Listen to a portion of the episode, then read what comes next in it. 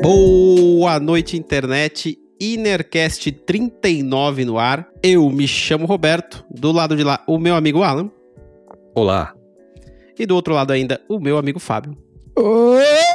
E no programa de hoje você já sabe do que a gente vai falar, porque tá escrito aí na descrição e no título do vídeo ou do podcast, é, daqui do episódio, então você já tá ligado do que a gente vai falar. Antes de começar, vou pedir aquela gentileza de sempre, nos siga nas redes sociais, Twitter e Instagram. Eventualmente a gente publica alguns cortes lá. Deve fazer questão de seis meses que não, não publicamos nenhum corte, mas, mas não aguarde, tem problema aguarde. algum. É, vai, vai rolar, vai rolar. É, acho que o último que eu coloquei no YouTube, acho que foi em dezembro. Mas, enfim, vai rolar. Não se preocupa. Segue a gente lá que você dá essa força pra gente.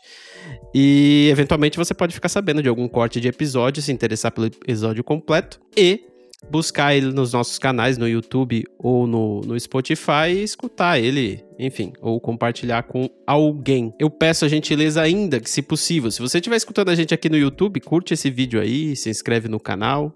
Isso dá uma força aí pra gente. Não que a gente faça um conteúdo excelente, mas estamos aqui, cara. Estamos fazendo alguma coisa aqui para te distrair em tempos tão difíceis. Correto? E se você estiver escutando a gente no Spotify, dá uma passada no YouTube. Se tiver no YouTube, dá uma passada no Spotify, que você não é obrigado a olhar a nossa cara enquanto nos escuta. Você pode escutar só a gente enquanto lava a sua louça. Então dá uma, uma passadinha lá no Spotify e assina o nosso feed para você receber os episódios aí toda semana ou a cada 15 dias, whatever. E antes de começar ainda, aquele velho disclaimer de sempre, tudo que falamos aqui são opiniões pessoais, é, não temos a intenção de ofender ninguém, pedimos desculpas se já tenhamos ofendido ou se venhamos ofender ainda neste episódio aqui. E vamos seguir pro papo. O Zi, ele veio com essa loucura aí, né? Oh, escolhe cinco músicas aí. Como se fosse tão simples assim, né? Mas enfim, eu não segui critério algum, eu só escolhi cinco músicas que em algum momento, enfim, eu escutei na minha vida e me marcou. E eu quero começar, posso começar? Por favor. Então é nóis. Eu vou começar com uma música aqui, que é uma música de 1999, uma música que se chama Testify, que é uma pancada do Rage Against the Machine.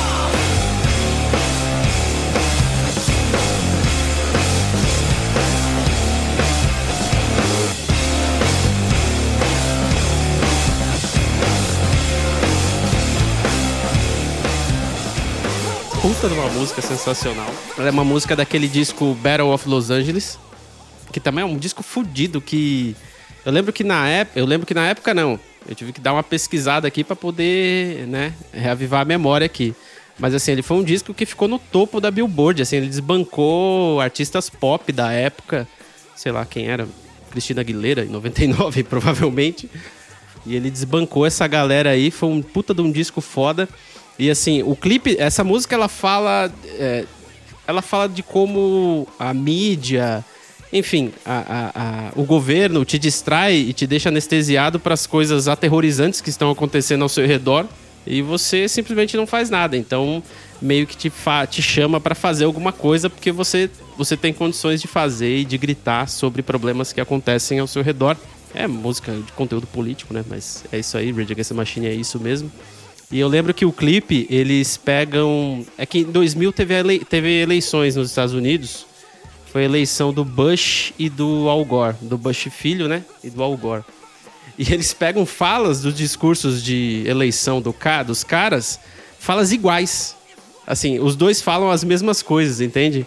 Meio que dando um sentido no clipe de que não, não faz sentido escolher, porque os dois são iguais. Então não faz diferença nenhuma, que é mais ou menos o que a gente vê nos Estados Unidos, né? Com exceção da última, porque o Trump é um maluco. E, putz, é uma música que, que me marcou bastante. Essa música, inclusive, eu não vou falar da parte técnica da música porque eu não manjo, tá? Desculpe quem tá escutando. Mas essa música me marcou bastante também porque tem um trecho dela que ela cita um trecho do livro 1984, que é quem controla o Who, controls the past? Quem controla o passado controla o futuro, quem controla o presente controla o passado. Quando eu vi essa frase na música na época, assim, achei curioso, achei estranho. Quando eu, aí eu fui pesquisar, aí eu soube que existia um livro chamado 1984. Aí corri atrás para saber do livro, tentei ler, não consegui na época. Depois de muitos anos é que eu fui conseguir ler ele, porque é era meio maçante para mim na época, mas é que adolescente é tudo idiota, né? Mas enfim, é, puta, é uma música muito foda de 1999 que é um ano excelente, inclusive, que é o ano de lançamento do Matrix, que é um filme que o Fábio gosta muito. E. e, puta, é uma música sensacional. Eu vou passar a bola para vocês, eu não vou ficar falando as minhas, não. Vamos alternando aí e a gente vai vendo no que dá. Vamos, vamos fazendo nosso jogral aqui. Deixa eu dar um disclaimer rápido antes de eu começar a minha, minha listinha. É, minha esposa fala muito comigo de. É, o, o fato de o meu gosto musical ser muito gringo. Ele é mesmo. Eu, eu, o disclaimer é: não vai ter nenhuma música brasileira aqui não porque eu não gosto e nem porque eu não me considere. Cara, eu tô, eu tô imerso na cultura brasileira, inclusive na cultura musical brasileira. Acho que grande parte da minha formação musical e como pessoa, etc., foi na música brasileira. Só que o que eu gosto de ouvir no, no momento em que eu quero ouvir um som, em geral, não é música brasileira. Posso ouvir? Pode acontecer? Claro. Mas assim, vai, vai rolar muita coisa gringa aqui e tudo bem. Mas vai ser legal porque vai ser uma viagem por estilos muito diferentes, assim. Eu vou começar por uma que eu acho até que talvez o Fábio previsse que eu previsse que eu ia fa começar falando, que é uma música do Jamiroquai. Eu vou, não vou lembrar direito os, os anos, tá? Você, você, acabou de falar da, da, do tempo, eu falei, puta, eu não anotei os, uh, de quando foram lançadas essas músicas todas, mas eu sei mais ou menos, né? Que é uma música chamada When You Gonna Learn, do Jamiroquai.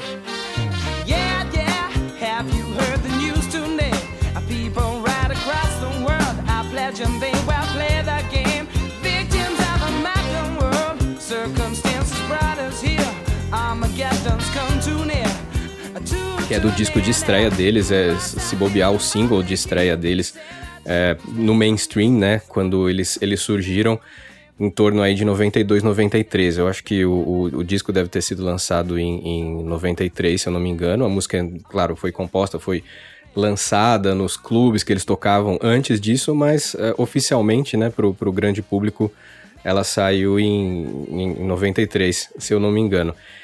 E assim, né, Jamiroquai, eu comecei a ouvir antes de explodir no mainstream com o, o, terceiro álbum, né, que é o Traveling Without Moving, que tem o, o clipe da, da Virtual Insanity, que todo mundo ficou, ficou maluco e tal com o Jamiroquai, mas eu já comecei a ouvir um pouco antes, e eu não vou falar assim, tipo, nossa, eu já era super fã de Jamiroquai antes deles estourarem e tal, não, eu ainda tava me habituando à, àquela sonoridade, mas o, ao que que eu tava me habituando com essa sonoridade, com esse som especificamente, When You Gonna Learn? Eles já eram uma banda de revival de disco music nos anos 90. Tipo assim, não tinha passado tanto tempo assim dos anos 70, sacou? Mas eles já estavam se antecipando ao revival do, do da disco no, no comecinho dos anos 90. E era muito louco porque eu não cresci ouvindo disco music, nem, nem muito funk uh, americano dos anos 70, etc.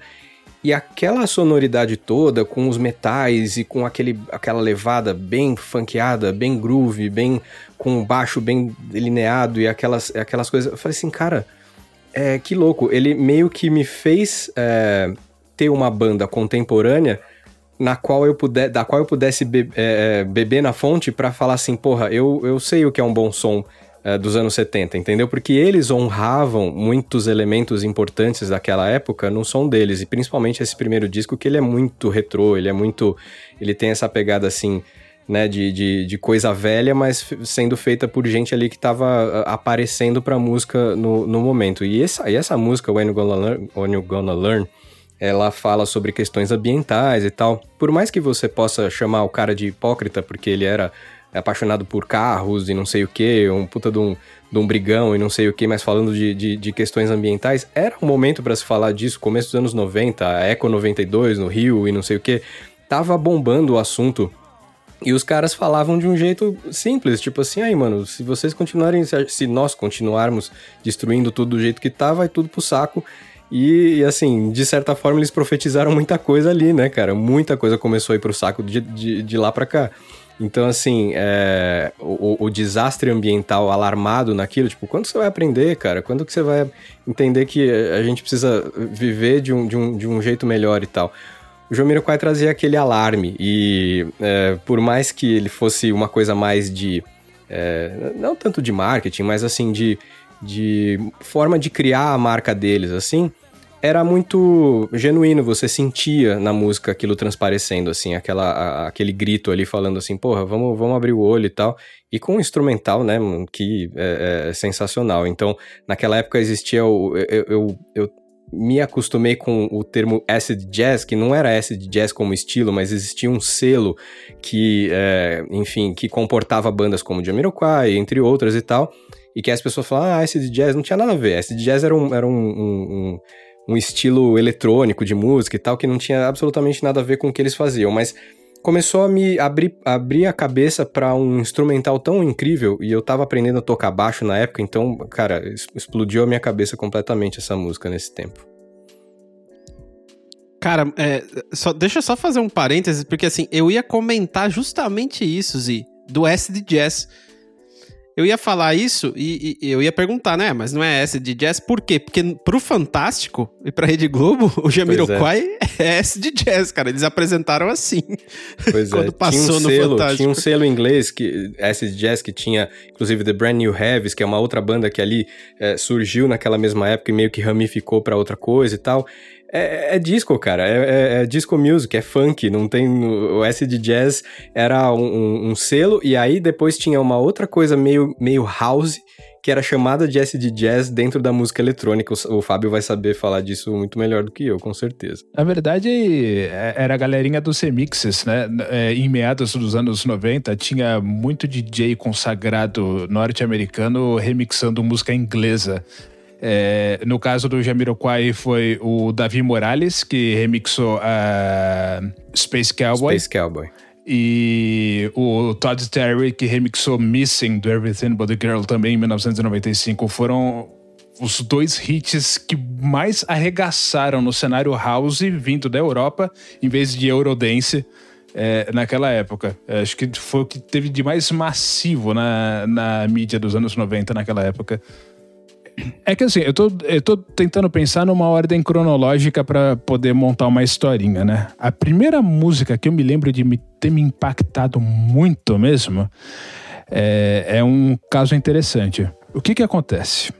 Quando era bem criancinha, assim, mal sabia falar direito, a gente tinha aparelhos de som da hora em casa tá? Eram dois e eles eram da National, segunda linha da Panasonic. Receiver, caixa de som, com toca-disco, legal. A sonoridade era fantástica. As coisas que os meus pais ouviam, eu achava um saco. Porque eles ouviam Scala FM, umas musiquinhas aqui. Quando eu ganhei o meu primeiro Sanyo, que era o meu rádiozinho portátil, que tinha uma fita e um alto-falante do lado, mono, é, eu comecei a descobrir FM. E aí tinha uma tal de Transamérica, porque até finzinho de anos 80 era o que tinha de bacana na época. O que tinha de mais descolado. Só que aí tocava aquelas coisas, é, Tears for Fears, Information Society, era tudo muito legal e hoje eu adoro. Só que naquela época, para mim, era só mais uma música. E eu não apreciava muito música. Veja só que interessante, eu não apreciava muito música. Eu estava sempre em busca de alguma coisa que me agradasse ouvir para eu poder curtir o aparelho de som. Esse era o meu gol. Aí, ouvindo Transamérica, um dia começa uma batida assim, ó. Tá, tá.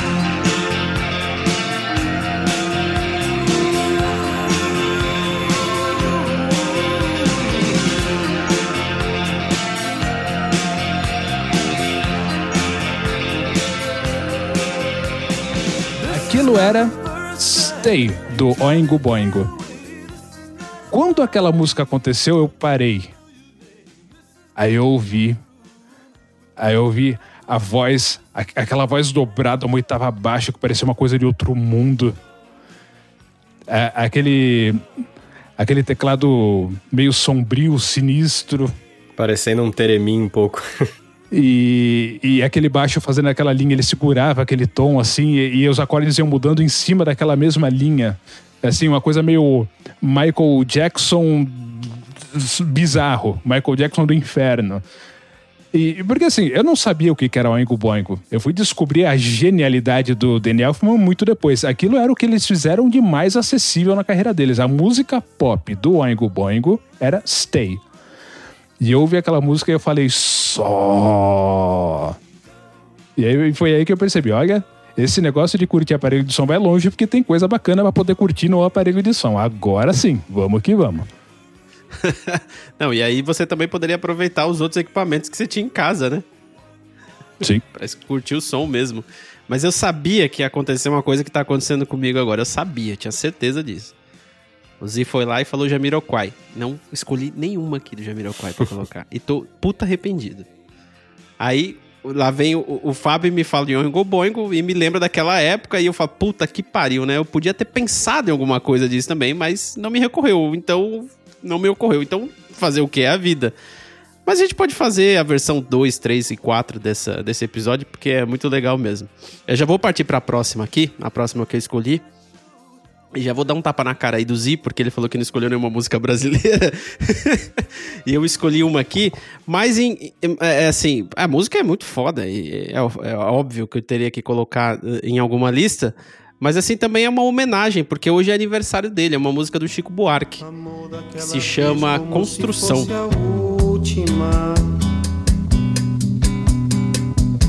Beijou sua mulher como se fosse a última. Cada filho seu como se fosse o único e atravessou a rua com seu passo tímido. Subiu a construção. Eu já comentei sobre essa música aqui no, no podcast, é uma puta de uma música. Foi lançada em 1971 em um álbum chamado Construção também, que é um puta de um álbum foda também. E, a, e a, o, o, lance da música Construção é que ela é uma música. Eu não, vocês vão saber dizer isso, explicar isso tecnicamente, mas ela é uma música que vai crescendo, cara. Ela começa meio que. Ela vai te levando, vai te levando, e quando você menos percebe, ela já preencheu o ambiente inteiro. Já tem um monte de coisa, tem cuíca tocando junto. Vira, um, vira uma epopeia, vira uma, um bagulho muito louco. É uma puta de uma música muito, muito boa. A letra, então, é muito foda. Tipo assim, é o retrato do, do trabalhador médio, assim, sabe? Do cara que tenta viver, tenta ganhar a vida e o mundo quer mais é que ele se dane. Ninguém nem enxerga ele, ninguém vê ele, ninguém nem sabe que ele existe, mas ele tem a vida dele e eventualmente morre e a vida segue e que se dane o resto. Assim, é uma música. É uma música muito foda. Eu, eu curto pra caramba essa música. Eu demorei pra, pra conhecer essa música, fui conhecer depois de velho. Até porque quando adolescente eu tinha um pouco de preconceito com bossa nova, assim. Na verdade, assim, não tinha, não tinha preconceito, não tinha acesso, assim, não, simplesmente não me. Não sei porquê, por algum motivo eu não buscava isso. Eu fui conhecer isso, eu fui me, me inteirar eh, com bossa nova por causa do Zi, né, Zi? Porque você ficava tocando violão lá e na casa do Giovanni, eu olhava aquilo, por que, que ele tá fazendo esses acordes assim? Os acordes, sabe? que porra é essa daí, né, cara? Ah, não, isso aí. Aí o Luigi que me falava, isso aí é bossa nova, cara. Isso é, pô, é legal, hein, cara? Eu curti isso, é daí. então, a partir disso daí que eu comecei a saber que existia. E é uma puta de uma música foda. E eu separei um trechinho aqui, porque assim, ela é uma música. E, é, a, a, o conteúdo da letra é muito boa. A música em si é muito boa. E a forma como a poesia foi escrita também é muito foda. Só que eu não sei explicar isso porque eu, eu não sou ninguém. Então eu separei um trechinho do Wikipedia aqui, eh, só para falar aqui para vocês verem o quanto a letra foi muito bem escrita, porque o, o, a, o maldito do Chico Buarque ele não tem um, um prêmio Camões à toa. Ele manja de língua portuguesa pra caceta, velho. Então vou ler aqui só para vocês saberem. A letra foi composta em versos dodecassílabos que sempre terminam numa proparoxítona. Olha que foda. Os 17 versos da primeira parte, quatro quartetos, acrescidos de um verso desfecho, são praticamente os mesmos 17 que compõem a segunda parte, é, mudando apenas a última palavra.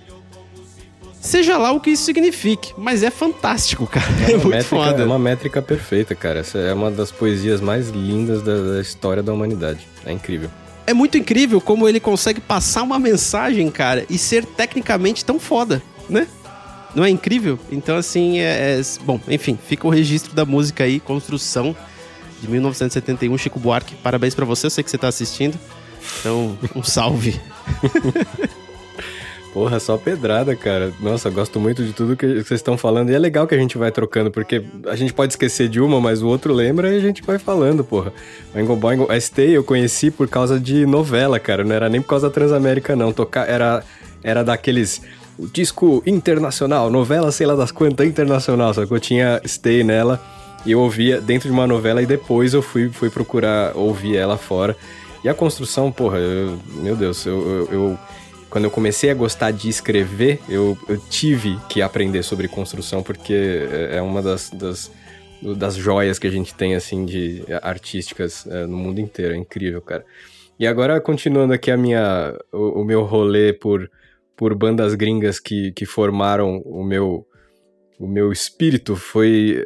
A, a, Dave Matthews Band eu já citei aqui um monte de vezes e tal, é, mas tem uma, uma música deles que eu lembro que eu peguei um CD de alguém, já, já tinha, o, alguém já tinha comprado o CD, eu não tinha ainda, e eu acho que eu não tinha nem CD player se bobear ainda. E um amigo meu, acho que era o, o Ricardo Zen, a gente já citou ele aqui também, ele tinha o disco, ele falou assim, pô, empresta aí pra eu é, aliás, grava para mim num LP, num, é, numa, numa fita, né? Como é que chama? É, num cassete. E aí eu falei, ele gravou e eu tinha um radinho vermelho também lendário na minha casa que eu botava um fone ali e eu ficava explorando o computador que tinha acabado de chegar em casa ouvindo aquele ouvindo aquele disco, mas eu ficava no, no rewind, no play, no rewind, no play, numa música chamada Tripping Billies.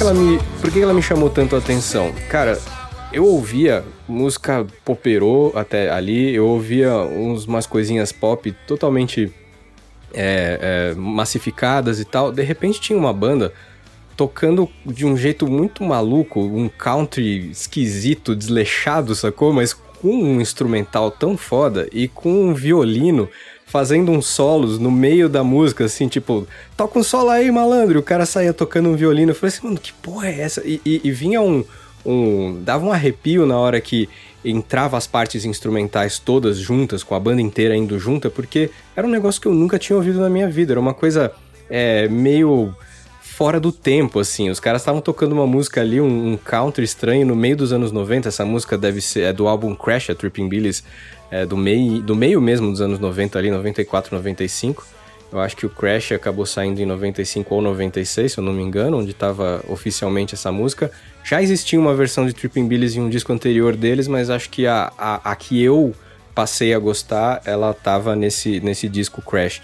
E, enfim, ele conta uma história nada a ver, de ele com uns amigos, sei lá, tomando uns ácidos, uns negócios, numa, numa praia, essa coisa não tem nem pé nem cabeça, a letra não tem nada a ver mas o feeling da música, o sentimento que ela desperta de, de se sentir bem, de tipo, pô, deixa quieto, eat, drink and be merry, for tomorrow we die. Tipo assim, desencana, faz o que você quiser, porque, cara, a vida, é, a vida passa num, num sopro.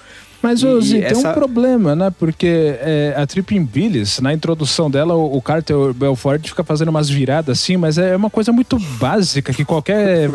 você chega num sequenciadorzinho de, de de bateria e faz ali é tão simples que, que ele toca ali, é uma coisa muito cocô, sabe? Mano, no, no, álbum ele já faz um negócio tão absurdo e depois nas versões ao vivo ele foi progredindo com essa, com essa bateria e os solos foram ficando cada vez mais homéricos, assim. É, é, é, cara, explodiu minha cabeça lá e continuou explodindo a minha cabeça tempos depois, assim. Essa é uma das músicas que mais significaram na minha vida porque pelo que ela me fazia sentir, não, não tanto pela letra ou enfim, mas o jeito que eles tocam essa música assim em, em uníssono, a banda inteira vindo assim no, e depois é, ficando solta com o violino tocando e com não sei o que, parece uma festa, é uma festa dentro da, do seu ouvido assim, da sua cabeça quando você tá ouvindo, mesmo que você não goste desse estilo completamente indefinido, estranho que é country, world music, o que você queira imaginar que é Dave Matthews Band, é isso aí o que é, entendeu? Tem gente que odeia, tem gente que gosta muito e essa música ela, ela mudou minha vida em vários sentidos, assim, porque ela despertou sentimentos que eu tinha para com a música que eu nem sabia que eu tinha ainda. Será que era tão interessante quanto a, aquela versão acústica da Antis Martin com o Reynolds no violão? Não ah, solando aquela, nada também? É, aquela é, aquela é outro, outro patamar, mas as, as paradas acústicas também são, são muito, muito loucas do, do Dave Matthews. Muito bem. Isso é a galera que não toca nada, viu, Roberto? Só pra você saber. É, pelo jeito que você tá falando, eu tô conseguindo mais ou menos entender. que deve ser um pessoalzinho aí meio chato. Imagino eu tirar uma música dessas, né? Porque tem uma galera que fala, não, eu tiro de ouvido, mas, mano, tem. Cara, sei lá, é que eu, eu não sei, né? Eu não manjo, mas é difícil, cara. Dave Metal foi o primeiro contato que eu tive, assim, ouvindo numa gravação de compasso quebrado. Tem uma música chamada Rapunzel. Ela começa. É uma, é uma coisinha tão simples, mas você pensa, peraí, peraí, voltou. E, e, o negócio vai quebrando. É uma, é uma caceta aquilo, é fantástico, é muito bom. Eu vou falar cronologicamente. Aqui a gente tá falando de músicas fantásticas, né? Agora eu vou falar de uma que é uma absoluta bosta. Por quê? Porque a proposta que vocês me disseram é músicas que a gente ouviu, que inspirou a gente, mudou o pensamento, abriu um leque, etc e tal. Coisas que marcaram, certo? E eu nunca fui um connoisseur de música, né? Eu comecei a ficar mais metido a besta depois que eu fiquei crescido. Mas quando eu era criança, coisas simples me impressionavam, tá? E não era necessariamente coisa boa. Eu vou agora expor uma bosta absoluta. Tô falando o lixo do trash do pop, tá? A, a, mais absoluta escrotice de 1991, que foi o ano que aconteceu, mas que foi importante porque eu jamais teria me tornado um entusiasta de música eletrônica se não fosse por causa dessa caceta. Tá? É, no finzinho da década de 80, tinha muita coisa synth no, na rádio. Tinha Tears for Fears, tinha Information Society, tinha um monte de coisa. Eu via, para mim era música. Eu não sabia como é que música era feita. É, eu não sabia o que, que consistia uma guitarra, um violão, como é que funcionava, por que, que isso era diferente de um sintetizador ou de um sequenciador. Eu não sabia de nada disso. Música é música, é uma coisa que acontece que alguém fez e está lá tocando. Né? Uma criança, não sabe de nada. E, e por não ter esse discernimento, tinha música que achava legalzinha, tinha música que assim que voltava na repetição já deu troca, né? Porque é attention span de criança, né? Só que aí Tá na rádio, aí de repente começou uma música que ela era Too Unlimited, é, chamada Get Ready for This.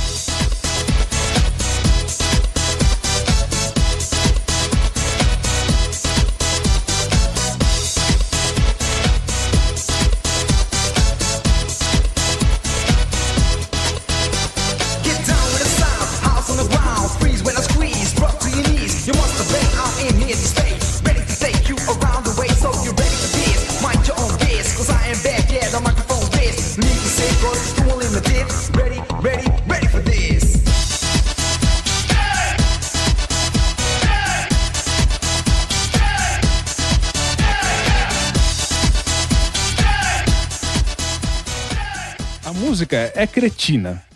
Né? Ah, é muito boa. Não, não. Essa música é foda.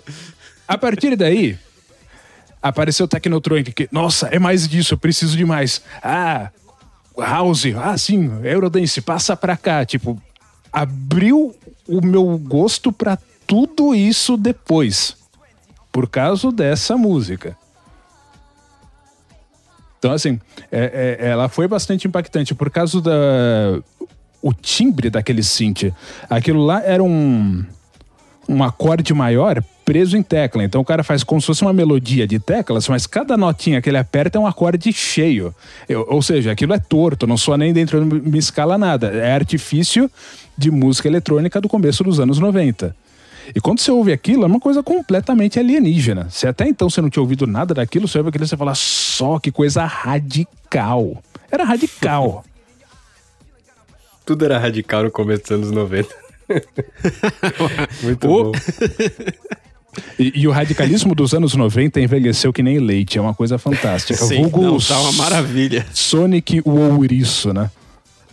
Mas essa música era muito boa, cara. Eu, eu, eu lembro do, do, que também invocava. Era uma coisa meio alien mesmo. Você fala assim, por que que, essa, por que que esse som ele é meio rasgado assim? Parece, parece que o teclado tá rouco, tá ligado?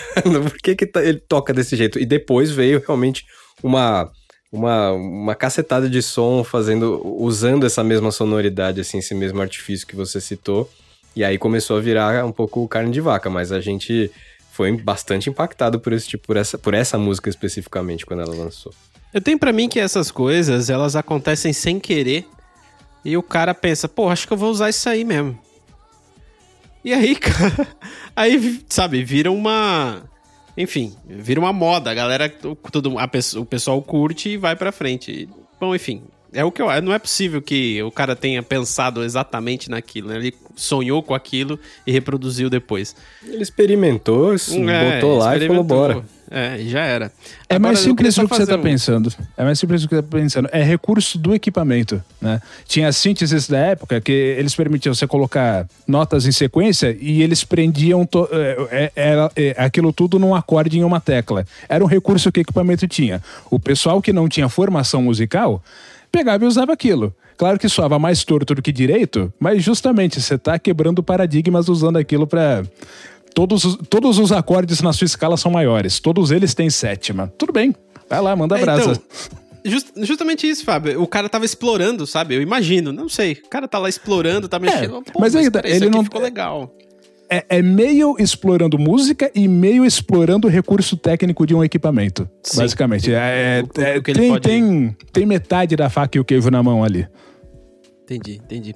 Eu queria só fazer um parêntese aí, porque o, o Zi comentou que ele é, tinha lá a fita cassete dele, escutava a musiquinha, e, e, uma música do Dave Matthews que ele curtiu, ele começou a voltar, né? Rewind a música e escutar várias vezes. Assim, a pessoa que nasceu há pouco tempo e tá escutando esse podcast, esse voltar para escutar a música de novo não é não é tão rápido assim, tá? Quando ele apertava para voltar, dava tempo de passar um café até a música voltar pro começo e ele conseguir escutar de novo. Então não tinha assim. Aliás, tinha, né? Tinha uns equipamentos que tinha repeat, mas ele fazia o processo de voltar a fita, né? Sozinho. É. Eu achava que ele meio fantástico. que marcava um local na ali da, do, do, play onde ele ia começar aquela música de novo, mas isso era muito sofisticado, cara. Eu voltava Nossa. e play, voltava e play, voltava e play. Ah, tá no começo, ah não, era o fim da última. Ah, tá bom, agora vou dar o play de novo, agora vai. A pior parte era você ficar testando, né? Porque você volta, espera 4 segundos e aperta o play de novo. Não, não é aqui ainda. Volta. Opa, não, não, passei, não, já não, tô não. na outra música. É, se não me engano, aquele radinho vermelho que o, o Alan tá mencionando, ele tinha counter no tape deck dele. É, Caralho. talvez, cara. Talvez, talvez tivesse. Ele não usava, então não adiantou nada. Eu simplesmente não sabia explorar esse recurso do, avançadíssimo do, do player. Bom, vamos lá, gente. É, lembrando, fazendo novamente aqui o aviso, né? O parênteses de que é totalmente aleatório as minhas escolhas. Então me xinguem à vontade aí, quem quiser xingar. Porque a próxima música é Diário de um Detento. São Paulo, dia 1 de outubro de 1992. 8 horas da manhã. Aqui estou mais um dia, sob o olhar sanguinário do vigia. Você não sabe como é caminhar com a cabeça na mira de uma HK. Metralhador alemã, o de Israel, estraçalha ladrão que nem papel. Na muralha em pé, mais um cidadão José, servindo um estado, um PM bom, passa fome metido. Disco Sobrevivendo do Inferno da banda Racionais MCs. Cara, Diário de um Detento é provavelmente a, é, é, o rap mais conhecido de todos os tempos de quem tem meia idade não dá para falar dos caras que nasceram recentemente, mas assim, todo mundo sabe o que é aquela, aquele, aquele primeiro verso, sabe? Aqui estou mais um dia. Todo mundo, cara, todo mundo que tem 30 e poucos, se você falar isso, o cara vai saber do que, que você tá falando. Que é dessa música Diário de um Detento, que é do ano de 1997. Ela foi composta pelo Mano Brown, que é o líder do, do, do Racionais MCs, e um tiozinho chamado Josemir Prado, que, é um, que, que era um comerciante, é, é, aí virou escritor é, e era um presidiário. O, inclusive, na ocasião de escrever a letra, o Mano Brown foi até o presídio para trocar uma ideia com ele, para poder escrever a letra do Diário de um Detento, porque ele estava preso por receptação de produto roubado, alguma coisa do gênero, ele tinha comércio. E ele ficou quatro anos preso. E é, ele era, enfim, ele teve como hobby dentro da cadeia ficar escrevendo versinhos soltos E ele escrevia muito pra galera do presídio, lá pros colegas dele, pra mandar pras namoradas, né? Esses versinhos bonitinhos. E a, por, por algum motivo do destino acabou caindo na mão do Mano Brown algum versinho. Aí o cara falou: ah, pô, interessante. Onde que esse cara tá? O cara tá lá no céu, lá no presídio de Osasco, sei lá onde. E aí ele foi lá visitar o cara e, e, eles juntos escreveram a letra Diário de um Detento. A letra, ela fala do dia a dia do que é o, o, pres, o, o, o cara que tá preso, né? No, no, presídio, o que é a vida dele convivendo lá dentro e pensando no que ele deixou lá fora. E além disso, é, é tipo um roteiro. A letra é muito foda. É praticamente um roteiro de filme. Então, assim, a letra ela termina assim contando o que foi aquele massacre do Carandiru que você que é jovem talvez não saiba, mas provavelmente já tenha ouvido falar que o massacre do Canandiru, acho que foi em 92, né? Eu não lembro, acho que foi em 92, eu não anotei aqui. E o massacre do Carandiru foi um, um caso que teve uma rebelião no, no presídio do Carandiru, Carandiru não existe mais, e a polícia invadiu o presídio e só matou 111 pessoas em questão de horas. Foi assim uma coisa muito maluca. Você que não conhece a história, escuta primeiro a, a música que você já vai ficar abismado com, com porque assim ele retrata ali nos versos várias coisas que realmente aconteceram né, né, na ocasião da, do massacre. E é uma música muito foda, assim. Acho que é um dos raps mais. É como eu disse, né? Eu acho que é um dos raps mais conhecidos que tem no Brasil. Raps brasileiros, né? É, que, tem, que, que, tem no Brasil. Qualquer um que tem meia idade aí, 30 e poucos anos, se você falar aqui estou mais um dia, o cara termina a frase para você, porque é, é, muito impactante, é muito foda. E eu curto rap e eu achei legal colocar aqui, e é isso aí. Nunca gostei dessa música. Absolutamente nunca fui com a cara do Diário de um Detento. Por causa do seguinte, não, não, não é nada contra rap, nem contra os nacionais, nem nada disso. É, é um pouco do contrário. É, eu sempre fui um snob de burro, você sabe muito bem disso. Quando eu era criança, eu tive meus flertes com rap, inclusive os próprios Racionais e, e outros rappers bem obscuros, que hoje eu não vou nem lembrar para falar, e eu não tinha nem com quem conversar no meu meio social porque era uma coisa tão nicho que ninguém sabia a respeito. Músicas que falavam de embates com a polícia, invasão de morro, esse tipo de coisa. E quando. Depois eu, eu saí dessa fase, fui para outras coisas. Quando apareceu o Diário de um Detento, de repente, né? Apareceu porque ela explodiu, né? E eu vi e falei, ah, tá, mais do mesmo, né? É, só que a música explodiu, diferente de tudo que eu já tinha ouvido, que era aquela coisa aquela coisa bem greedy, né? Dos caras falando do, dos problemas sociais que tem, etc e tudo mais. É, eu vi, tá, o gênero eu já conheço, o tema eu já conheço. Por que que esse aqui não para de tocar um minuto na MTV, fica enchendo o saco o dia inteiro sem parar? E aí eu vi, pô, mas isso aqui é uma carne de vaca. Até a galera aqui, ó, pagodeiro, roqueiro, tudo curtindo isso de repente, assim, do nada, aquilo me deu um bode tão forte. é, eu, eu, te entendo, eu te entendo, é, eu também fico eu imagino, ô Beto, eu, eu imagino que você já conhecesse Racionais antes dessa música, só que muita gente não. Para muita gente foi o primeiro contato com Racionais MCs essa música. Por exemplo, eu acho uma música, eu gosto de um, de um som do Racionais, chama Fim de Semana no Parque, que é, que é bem anterior, que eu gosto muito mais, porque ela é muito mais raiz. Ela não. Mas assim, ela não tocou na MTV, blá e tal, não sei o quê. Eu, eu não sou rapper, eu nunca tive a cultura do hip hop, e eu vou chegar lá que eu tenho na minha lista um, um rap para falar mais tarde. Mas eu, eu essa é uma música que me, enfim, me chama mais do que do que Diário de um Detento, que me impactou também na época, mas aí depois começou a acontecer esse, esse processo que o Fábio falou. Você, chegava na, na, escola, na escola particular, tinha o um moleque loirinho lá cantando aqui, estou mais um dia, você fala, pô, não é possível, tá ligado? Mas isso, isso é, isso é, isso é a real mesmo. É exatamente o que aconteceu, porque explodiu muito, explodiu muito, assim. Tanto que até o, o, o Josemir Prado, que o Mano Brown chama de Josemir, não sei porquê.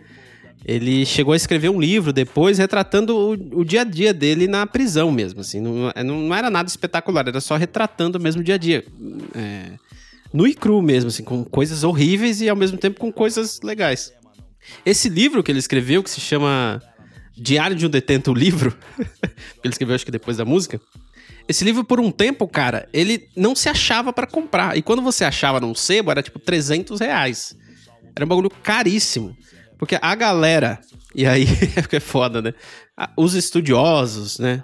O, o, o pessoal da USP, eles comiam esse livro com farofa entendeu? Porque é um retrato que, que, assim, é difícil você ter um cara de lá de dentro que escreve coisas que acontecem lá dentro.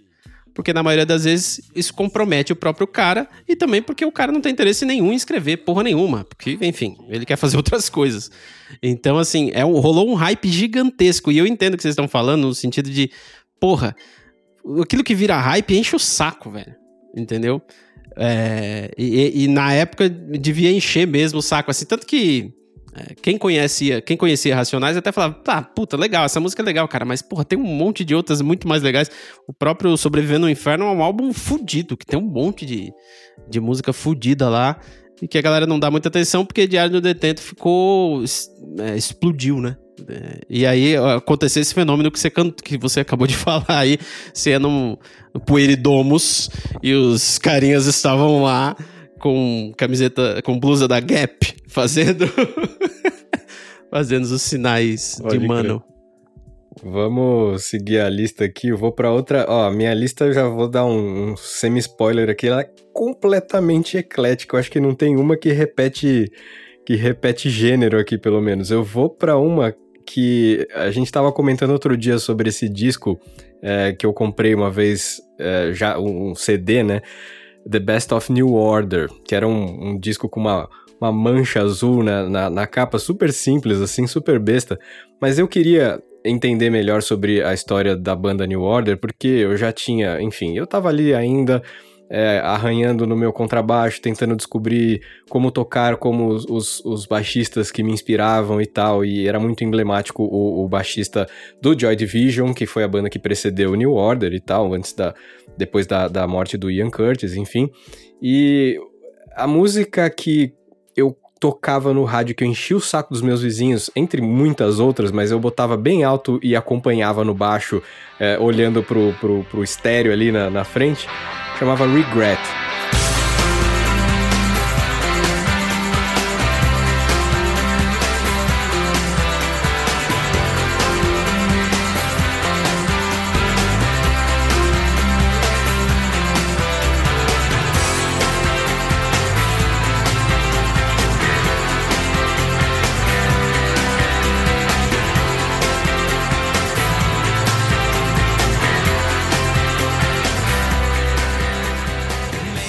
Música, ela introduziu na minha vida temas muito mais adultos do que eu, do que eu até então conhecia, assim, né? É uma música extremamente, como quase tudo do New Order e do Joy Division, extremamente melancólica. Ela tem aquele, aquele pesar, aquela coisa de você é, é, é, puxa, eu tô começando a minha vida adulta, eu tô no meio dela e eu não sei o que eu faço dela, e eu tenho a pessoa que eu gosto, mas a nossa relação está acabando. Então, tudo era muito desesperado, né? Tudo era muito.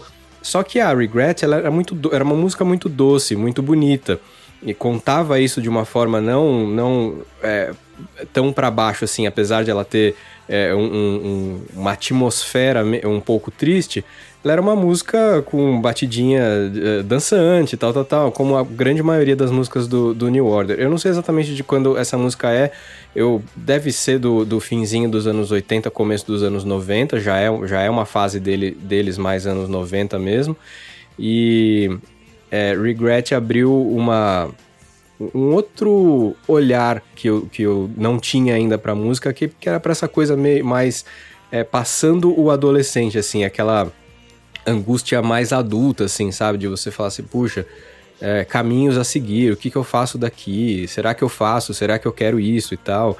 Será que eu só quero uma casinha para mim e, e, me estabelecer em algum lugar e desencanar de tudo? Então, trouxe é, sentimentos também novos é, é, para mim e, e, e, as, e, as, linhas de baixo do Peter Hook, do Hook, eu, eu gostava de ficar tocando repetidamente. Ele... Era tão simples, mas é, tem, tem uma genialidade ali que acho que é pouco reconhecida, assim, porque é tão simples, é, mas nunca ninguém tinha colocado daquele jeito, com aquele timbre, daquela forma. Então, Regret para mim é uma das, assim, cara, é, músicas formadoras mesmo do, é, da, da minha vida. A Regret é uma música que, assim, eu conheci nos anos 90 e, apesar de gostar, em função do misto do eletrônico com instrumental, que é uma coisa que eu sempre achei fascinante, eu achava ela meio chata, porque na década de 90, coisas que tinham timbre de anos 80 soavam velhos naquela época. Hoje em dia, a gente pode dizer seguramente que os timbres do, dos anos 80 envelheceram com muito mais graça do que os dos anos 90, mas na visão é, estreita e radical dos anos 90, qualquer coisa anterior era imediatamente velho. E era a forma como eu via um pouco a Regret. Mal sabia eu naquela época que ia ser uma das canções mais proféticas para minha própria pessoa, né? Tipo, Maybe I've Forgotten the Name and the Address of Everyone I've Ever Known. E tipo, o cara tá falando de mim. Ele tá falando de mim. Muito bom. Uh, vamos ver. Seguindo um pouco mais na cronologia, é, eu estava então inserindo em música eletrônica. E aí, eu vi alguma coisa na televisão. Não sei se no Multishow ou na MTV, em algum lugar, mas de relance, eu tava passando não sei o quê. E de repente eu me deparei com uma cena que eh, eu não tenho certeza, mas eu acho na ocasião que foi uma transmissão do Woodstock 94. Isso já podia ser mais tarde, podia ser 97, qualquer coisa assim, mas era uma gravação do Woodstock 94. E o que eu vi foi uma banda em cima do palco, com os integrantes completamente da cabeça aos pés sujos de lama, tocando com um, uns teclados presos em cima de amortecedores, assim, indo para cima e para baixo, os caras socando a mão, jogando água no público, jogando água em si mesmo. Uma baita, uma violência, uma barulheira como eu nunca vi na, igual na minha vida. E era uma mistura de música eletrônica com rock, por assim dizer. E era extremo, era barulhento, era a coisa mais agressiva que eu já vi na minha vida. Aquela música, naquele momento ali, era uma música chamada March of the Pigs e a banda era Nine Inch Nails.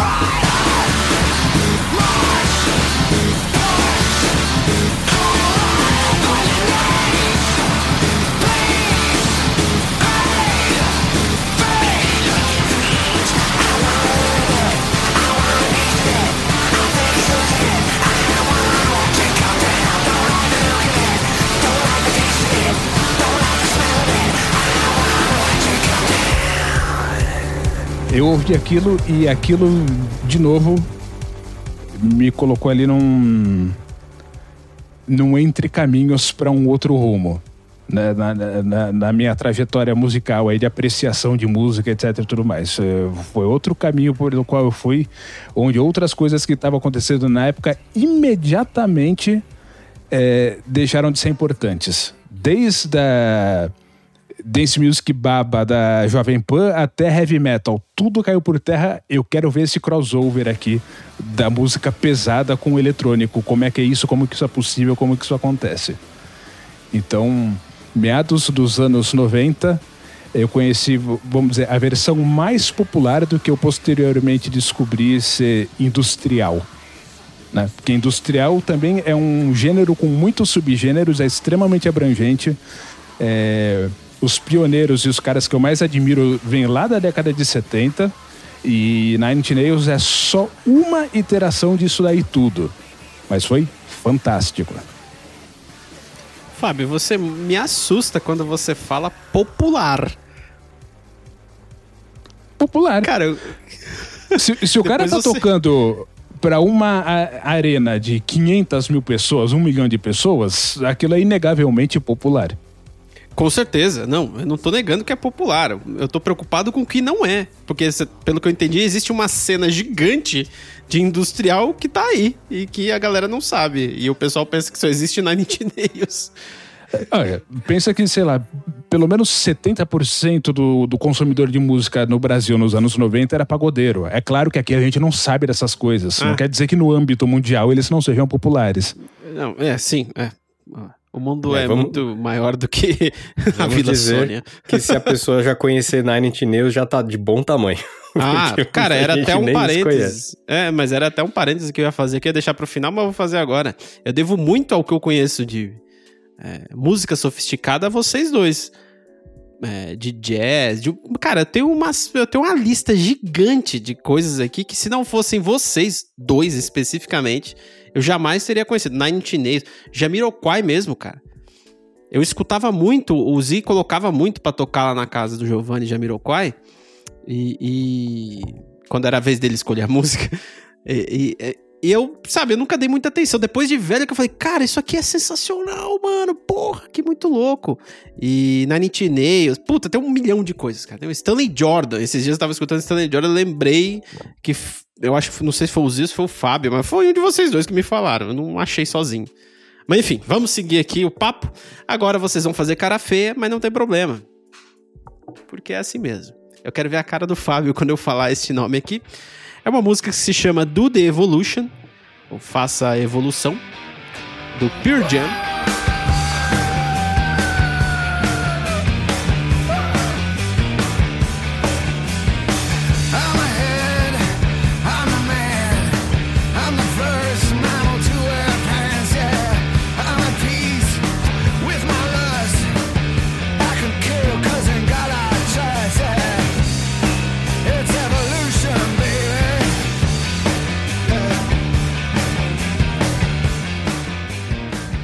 De 1998. Cara, eu coloquei essa música aqui porque é, é, é, ela é uma música que ela fala sobre a dependência do ser humano em relação à tecnologia que ele cria. E até que ponto o ser humano está no controle ou não da parada, entendeu? Me corrijam, porque pode ser que eu esteja falando um monte de merda, mas é mais ou menos isso que eu entendi da música. E assim, essa música, ela foi composta pelo Ed Vedder mesmo, que é o, o, o vocalista. Inclusive, eles lançaram recentemente alguma coisa aí, né? Eles já são, já são senhores, né? Então, não dá para esperar, assim, que fique lançando coisa toda hora. Mas, enfim, é, uma coisa, assim, uma... Meu, se você quer conhecer essa música, vai direto no YouTube e procura o clipe para você assistir o clipe. O clipe é uma animação que é Tem muito dois. foda. Tem dois clipes. Esse aí é um deles. Eu tô falando da MTV. É, eu só conheço esse também. eu também só conheço esse. Mas beleza, beleza. O da MTV também é muito foda. É uma animação muito foda, assim. E assim, é importante você ter em mente de que quando você assistir o clipe e ouvir a música, você tá vendo um bagulho de 98, mano. Em 98, cara, não tinha celular com tela colorida. Tá entendendo? O máximo que um assim, a, a, o, a feature mais legal de um celular era guardar mil contatos na agenda. Entendeu? E os caras já falavam dessa dependência. Tem uma cena interessante no clipe que mostra uma galera assim mexendo em computadores e tem vários plugs, várias coisas conectadas e as pessoas totalmente, sei lá, não são pessoas, né? Eles estão é, inseridos naquela porra daquela máquina e eles não conseguem fazer mais nada. E eu, eu, eu quando eu vejo aquilo, que é um negócio de 1990, eu, eu sempre traço um paralelo com as pessoas andando hoje na rua, abaixadas, olhando para o celular, assim. É, a pessoa está conectada naquilo de tal forma que não é a pessoa que consome o celular, é o celular que está consumindo a pessoa. Mas daí eu tô viajando demais aqui. Mas assim, é, eu acho que vale a pena é, é uma música do Pearl é assim, cara, não sei se ela é tecnicamente maravilhosa, mas é uma música que foi muito impactante. Eu lembro que eu escutava dia sim, dia também. E foi também um, clipe que passou na MTV toda hora. Ficou passando assim por um bom tempo, toda hora. E era um puta de um clipe bonito, assim, muito bem feito. Muito legal. Muito bom. E, e eu, eu ouvi essa música, cara, acho que faz dois dias, assim, na 89 FM. E me chamou a atenção, lembrando dela, né? Como ela um pouco destoa do estilo do estilo mais clássico do, do Pearl Jam, assim. Ela era um, um, rock... Era uma outra pegada, não era grunge, não era mais aquele, aquele Pearl Jam do, do comecinho dos anos 90, assim. Era um lance diferente, era um pouco mais agressivo, tinha outras... É, outras nuances, assim, aquela queda, né, da, das guitarras e tal. Eu, eu gosto muito desse som e eu gosto mais pela sonoridade, não tanto pelo pela mensagem, mas você me lembrando do clipe, realmente ele tinha esse, esse alerta, né? De tipo assim, ó, oh, a tecnologia vai nos engolir e tal, mas it's evolution, baby, né? Tipo, era essa parada. Tipo, você tem que. Você tem que se conformar e, e bora pra frente, né? Eu acho Porra, que ninguém, se, ninguém se... Roberto, te criticaria por isso aí, não. Ninguém te criticaria por isso. Me criticariam pela minha opinião em relação a isso. Porque acho que das bandas de Seattle, é, Pearl Jam é a mais pop de todas. Não, eu via Pearl Jam é, pichado na carteira da escola pública que eu estudava. Então, tipo, muita gente curtia. E, do meu ver, assim, tem as bandas de Seattle lá. A gente tinha Nirvana, tinha. É, a bandinha lá do cara do Audioslave, que eu já esqueci o nome cara do Soundgarden. É, Soundgarden, Sound... Alice in ah, Chains, é. todas essas bandas, né? O Pearl Jam, para mim, é o que ficava no meio do caminho entre esses caras e os Stone Temple Pilots em termos de sonoridade. O que eu achava um caralho de ruim, assim, me enchia o saco. Puta que pariu. E assim, eu pensava assim, olha, é, é, esse som, a, a, forma como eles distorcem e a melodia que o Ed Vedder põe em cima dessas guitarras é um inferno. Isso não pode ficar pior. Aí, da segunda metade da década de 90, ele me vem com o Where, oh, Where Can My Baby Be? Eu falei, não, dá pra ficar pior, né? Filho da puta. não, aquela é uma bosta mesmo. Essa cara. música é ruim demais. Mas, é, não, mas calma. Mas, assim, gente, vamos, vamos. Fala aí. É, e, e, e, isso é, é minha opinião. Eu sou um cara crica. Eu não tenho nada contra o Pearl Jam. Inclusive, é, o posicionamento político deles me agrada. E eu acho que eles são uma força positiva no mundo. É que assim, ou a música me agrada ou, ou eu vou encrencar, não adianta. Não tem como. Então, né? Falando, falando de banda que, que o Fábio não gosta, eu não, eu não ouço mais muito uh, Oasis. Pra, aliás, eu não ouço mais Oasis na minha vida hoje em dia, assim, mas existiu um período dos anos 90 em que eu tinha um hábito, assim, né? Eu tinha algumas músicas que eu colocava às vezes num cassete, às vezes eu tinha o, o, o CD disponível e tal. Eu, eu deitava no chão do meu quarto, olha que coisa adolescente é, clichê, né? Com a luz apagada e ouvindo música. Eu botava um fone bem, bem precário, assim, mas, mas eu, eu conseguia ouvir com aquele fone e tal. E eu ficava viajando naquelas músicas. Uma das músicas é, do, do Oasis que eu nunca entendi sobre o que, que ela, do que, que ela é, fala, é, o que, que eles quiseram mostrar com aquilo e tal, mas ela me causava um certo, uh, um certo sentimento de é, estar no lugar de outra pessoa, tipo assim, de um desses caras esquisitíssimos do, do da Inglaterra que não se importavam com nada, que eram é, uns baita de uns idiotas e tal, mas eu, ten, eu, eu conseguia com aquela música que chamava Morning Glory.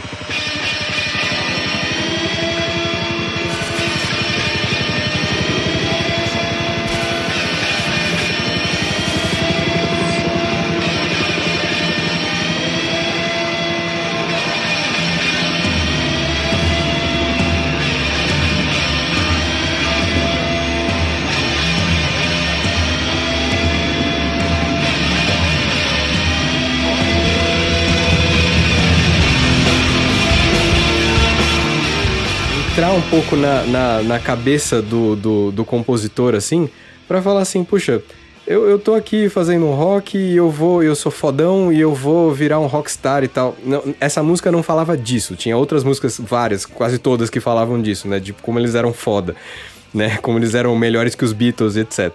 Só que essa música, para mim, ela tem um pouquinho de alguma é, humildade, assim, lá no fundo da, da cabeça do Noel, no, do Noel Gallagher. E, e um pouquinho de, de, de, algo mais artístico que eu via nele, porque ela invo invocava sentimentos diferentes do que todas as outras músicas do Oasis, assim. E eu gostava de Oasis, eu, eu, era, eu era declaradamente fã, assim. Mas Morning Glory era tão simples que ela trazia esse, esse sentimento solto, assim. Ele tava ali e eu falava assim, bom, eu vou, eu vou incorporar, eu vou fingir que eu sou um desses caras aí de Manchester, que eu acho que eles eram e tal, e vou, e vou só curtir um, um rockzinho farofinha dos caras aqui. E eu não sei dizer exatamente o porquê, ela não tem um significado específico na minha, uh, na minha trajetória, nem musical, nem, nem pessoal. Mas era uma das que eu mais ouvia, eu acho, não sei, não lembro se, era, se ela abria o, o, o álbum, Acho que não. Mas é, era do álbum What's the Story, Morning Glory e tal. E eu nem sei o que eles querem dizer com Morning Glory, inclusive. Mas, Se tipo, não me engano, um lance... o, o, nome do álbum era Morning Glory, ponto de interrogação, e o nome da música é What's the Story. É What's Morning the Glory. Story. É, é, né, seguindo mais ou menos esse lance aí. Então, tipo assim, ah, você... Uh, all your dreams are made when you chain to the mirror and the razor blade. Tipo assim, começar o dia, fazer a barba, não sei o que e tal. Então, volta um pouco aquela história que eu falei sobre o uh, sobre a música do New Order, de um lance de tipo assim, rotina adulta, vamos ver o que, que o futuro nos espera, eu não, não sei o que o futuro, me, o futuro espera para mim e tal, tal, tal. Então, é, ela, ela tem esse sentimento, assim, esse feeling, e eu não sei dizer porquê, mas Morning Glory do, do Oasis era, acho que a música que eu mais ouvia, e é a que eu tentava copiar também no violão quando eu tentava fazer alguma coisa porque eu estava aprendendo. E os acordes, os acordes eram extremamente simples, então eu, eu me espelhava um pouco para aprender um pouco mais sobre, sobre violão também nessa época. Acho que é isso. Totalmente excelente. O, esse lance de você ficar no teu quarto, esse lance de adolescente, ficar no quarto escutando um som. Eu lembro que eu fazia isso também, inclusive com o receiver que o Fábio me deu. Aquele S95, a gradiente, né, Fábio? Yep. Eu acho que era o S95. É. E, e, eu lembro que eu colocava. Eu colocava. Olha o que eu colocava para escutar de madrugada, cara. Normalmente, é, eu fazia isso depois das 4h20. Se é que vocês me entendem. E eu colocava The Dark Side of the Moon. para tocar inteiro. Né? Porque ele é um álbum que você tem que escutar ele inteiro, né? Tá, aquele receiver foi feito para isso. cara, era sensacional, cara. Eu só tinha um problema muito sério, porque quando chegava na música Time, eu praticamente tinha um ataque cardíaco com aquele monte de, de, de, despertador tocando, cara. Mas, putz, é, é uma lembrança boa que eu tenho de ficar no quarto escutando música assim, olho fechado, o som rolando e, meu, pensando em nada praticamente. Muito legal. Tá. Então agora eu vou para minha quarta e eu tô voltando cronologicamente no, na, no quesito das músicas, mas eu tô seguindo corretamente cronologicamente na função de quando a música chegou em mim e a etapa em que é, ela me afetou, porque foi depois.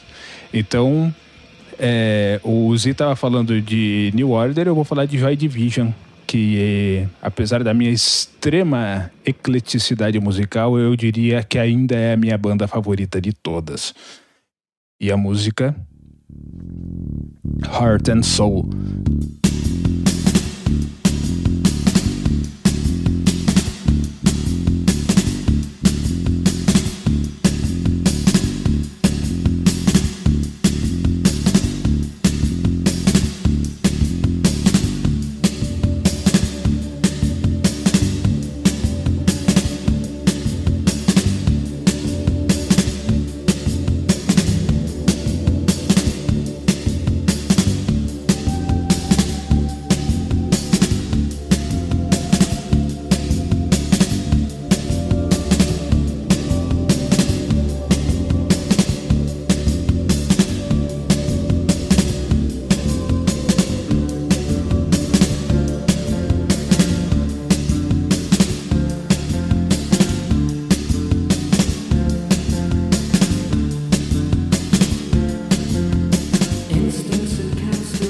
Estava no Closer, que o Uzi tinha ou tem ainda, possivelmente.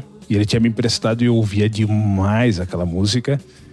E ela era fantástica, porque uh, um grande lance do Joy Division, pelo menos é, é para mim, subjetivamente falando, é que ouvir aquilo imediatamente causa imagens na minha mente. É, é me sugere situações, né? Coisas, circunstâncias.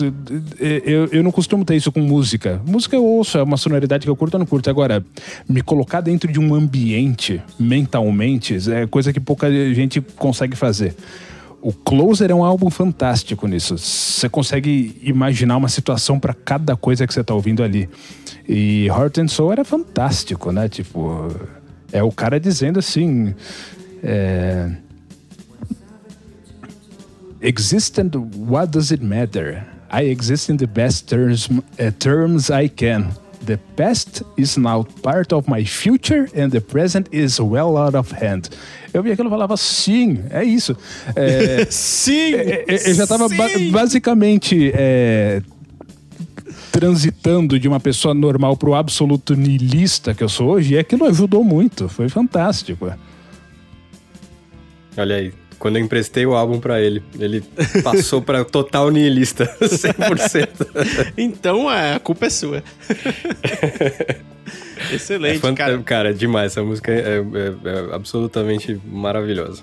Mas é muito louco é a conexão que a música faz isso, né, cara? Porque no final do dia é só um monte de barulho. Pensem da forma mais crua possível, né? E mas essa conexão que faz que você fala, mano, cara, é isso. e você é, se sente parte da música, né? Quando você tá é, nessa fase, nessa parte de escutar a música. Eu acho muito louco. Eu, puta, por isso que música é foda. Música é legal demais, cara. Bom, vamos, vamos seguir. Eu vou partir aqui pra minha última, quinta. E eu pesquei agora, tá? Que eu não tinha. Ah, você achou mais uma, olha. É, eu não tinha, eu não tinha encontrado. Eu separei quatro e aí, enquanto vocês falavam, eu pesquei, eu lembrei dessa música aqui, que é uma música do Audio Slave. o Audio Slave é uma banda formada pelo Chris Cornell, que é o carinha do Soundgarden, o, vocalista, muito foda, que infelizmente não está mais entre nós. E a galera que era do Rage Against the Machine, porque o Rage Against the Machine acabou um belo dia, e aí o vocalista debandou e, a- e- e o resto da galera, né? O guitarrista, baixista e baterista, eles se juntaram com o Chris Cornell e formaram o Audioslave. E aí é muito doido, porque assim, o o Rage Against the Machine, ele é muito rap com rock, né? É, a- forma como o, o, o Zac canta é, é no estilo rap mesmo, né? E, e aí quando trouxe o Chris Cornell, que é um cara muito melódico na parada, mudou totalmente, mas nem tanto. Então ficou assim, ficou uma pegada meio pesadinha do Rage Against the Machine, mas com a melodia do Chris Cornell, com aquela voz desgraçada que aquele maldito tem. Eu vou abrir um parêntese nesse meio pesadinha que vale também pro Rage Against the Machine, não só pro Audioslave, que é o seguinte, o senhor Tom Morello, ele é um senhor guitarrista, ninguém jamais vai tirar os créditos de guitarrista que ele tem. Só que ele tem uma peculiaridade, Roberto. Você sabe que ele usa guitarras do estilo Strato, Stratocaster, a de três captadores? E tem momentos de música, tem momentos que ele faz é, é, aqueles sons como se fosse scratch de disco, que ele faz com pedal, esse tipo de coisa. Na hora que ele senta a mãozada para fazer o peso, a porrada, ele não usa o captador da ponte, ele usa o captador do braço. Exclusivamente. Então, ele tá fazendo a linguagem musical da porrada no captador de menor distorção que a guitarra pode prover. Esse é o som característico dele. É o maldito. Aí, é, então, é isso que vira ele, né? Aí você fala, o que, que é esse tipo de música? É isso aí, ó. Não dá pra dizer o nome. Não, ele é muito foda mesmo. Eu lembro até que na época eu pesquisei qual era o pedal que ele usava. Ele usava um pedal chamado Whammy. Uma coisa assim, que ele subia e descia oitava. Eu nunca entendi aquele pedal, mas ele usava, que é uma merda daquela. Ou seja, você Pedalzinho precisa vermelho. ouvir mais Pantera. Aí você vai começar a entender o AMI melhor. Ah, não. É, bom, tudo bem. Enfim, o- seguindo aqui, a música que eu escolhi do Audioslave é Show Me How to Live.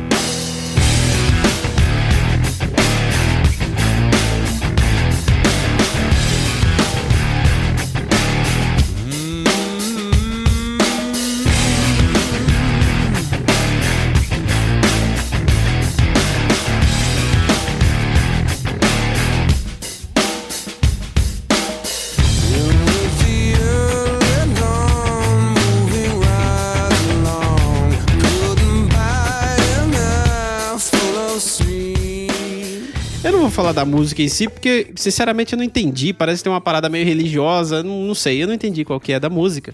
Mas essa música tem um clipe muito legal, cara. Que é um clipe baseado num filme chamado Corrida contra o Destino, de 1971. Que é um filme que provavelmente eu assisti num corujão aí da Globo qualquer. Que é um filme que é o seguinte, o cara, ele... Aquelas coisas de americano, né, mano? Puta... americano é da hora demais, né, cara? Então, aquela coisa, o cara tem que atravessar da costa leste para a costa oeste porque a sua esposa está tendo o filho dele e ele precisa vê-lo. Só que ele não tem muito tempo. Então ele entra num daqueles carros que é uma banheira gigante que consome é, 56 litros por quilômetro, sabe? E acelera sem parar. Só que no meio do caminho ele vai infringindo leis, né? E aí o que acontece? A polícia começa a correr atrás dele e tentar colocar barreiras para ele parar, só que a polícia não consegue. E, é, e no filme tem um, um, Aí tem um radialista que tá narrando o que tá acontecendo para as pessoas saberem o que tá acontecendo, por onde o cara tá passando. E aí vira uma saga, porque assim, o cara tá com uma, uma missão muito nobre de ver o filho nascer, uma coisa assim, tá ligado? e ele, para isso, está quebrando todas as regras, porque é a liberdade que fala mais alto. Sei lá, coisa de americano, velho. Mas o filme é legal, cara, é gostosinho de assistir. E o, e o, e o clipe do, do, dessa música, Show Me How to Live, é baseada nesse filme, assim. Então, puta, é bem legal, cara. É, é, vale a pena assistir. Show Me How to Live, do Audio Slave, é do primeiro álbum deles. Eu nem lembro se teve outro. Se bobear, teve, teve um só. Eu, eu gostaria um. muito, muito de te parabenizar por não ter escolhido Like a Stone. Muito obrigado. Ah, mas essa é bobinha. É, não sei. É, não me chamou atenção essa por nenhum motivo, mas enfim. E aí fica essa aí para minha quinta escolha. Lembrando que isso aqui não segue critério algum, tá? Eu tô escolhendo aleatoriamente. Então não é as cinco músicas que eu mais amo na minha vida. Só pra Era... deixar claro aqui. Só. Era um clipe de road movie mesmo, né? Era bem legal, bem, bem, bem maluco. Desse álbum eu gostava mais da Cochise, cara, mas porque eu, eu toquei ela numa banda. Não sei porquê, não me pergunte. Uma banda o, o, Fábio vai lembrar da Aline, que tocou com a gente lá na primeira bandinha e tal. Uma época, uma época ela me chamou para tocar numa outra banda. Falou assim: tá interessado em tocar baixo numa outra banda? Um rock diferente e tal? Bora. E uma das músicas que a gente tocava era Cochise, dessa, desse, desse disco, que é uma puta de uma pedrada também, uma boa música. É, minha última também, cara, eu, eu falei lá atrás sobre o rap, sobre hip hop, etc. Chegou uma época da minha vida que eu queria, eu quis, assim, artificialmente mesmo, forçadamente, é, me conectar de alguma forma com, com uh, raps mais originais, mas enfim, vamos ver da onde veio isso tudo, quais são os movimentos do rap, do, do hip hop nos Estados Unidos que são mais influen é, que, que, enfim, inspiraram mais pessoas, que influenciaram mais, é, mais artistas, etc. E eu comecei a pesquisar mesmo, assim, já tinha internet, acho que era tipo 97, alguma coisa assim. E eu, e eu encontrei uma banda uh, de, de hip hop chamada The Roots. Que é incrível porque eles são uma banda. Eu tô falando uma banda, não é um grupo de MCs, não é uma, não é uma mistura de um monte de gente cantando, fazendo jogral e tal. Que tudo bem, assim, é, é, esse também é um, é um tipo de rap que era muito comum nos anos, nos anos 80. Mas eles são, eles são uma banda da Filadélfia é, que se fez aparecer mesmo nos anos 90 e tal. E esse disco é muito emblemático da, da música que eu vou falar, que chama é, Half-Life.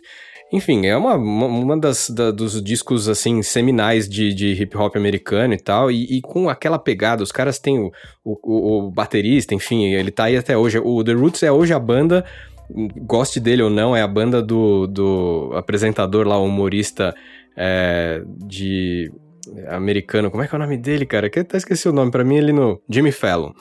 O Jimmy Fallon tem uma banda no programa dele e a banda, por acaso, é o The Roots, que toca demais e qualquer intervençãozinha deles já é uma, uma baita de uma peça, assim, porque os caras tocam bem demais. E essa música chama What They Do.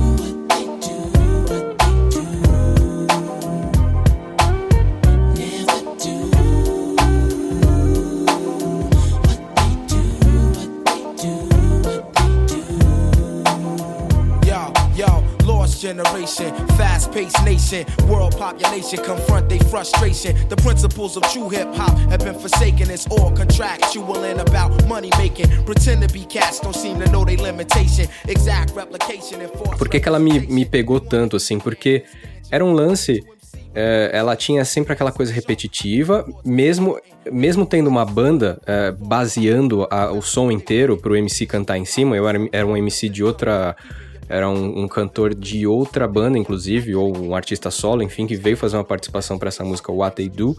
Mas ela, ela, mesmo tendo uma banda, ela repete de um jeito que parece que eles estão usando sample. Então eles estão reproduzindo a música, é, o, o, hip hop feito com disco e com o DJ, só que de um jeito tocado. É, é, é, é incrível, assim, tipo, explodiu minha cabeça de várias formas, porque, primeiro, The Roots, é, as raízes, e, e, é mesmo, assim, sabe? Aquilo lá é, é, muito, muito a raiz do que representa o hip hop pro americano e tal.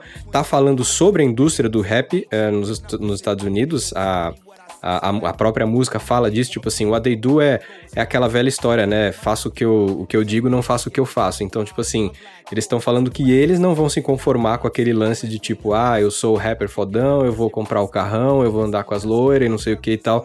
Eles estão meio que nessa música se negando a participar do, do, do show business do, do hip hop, que já tava numa ascensão astronômica, assim, os caras estavam ganhando zilhões e tal.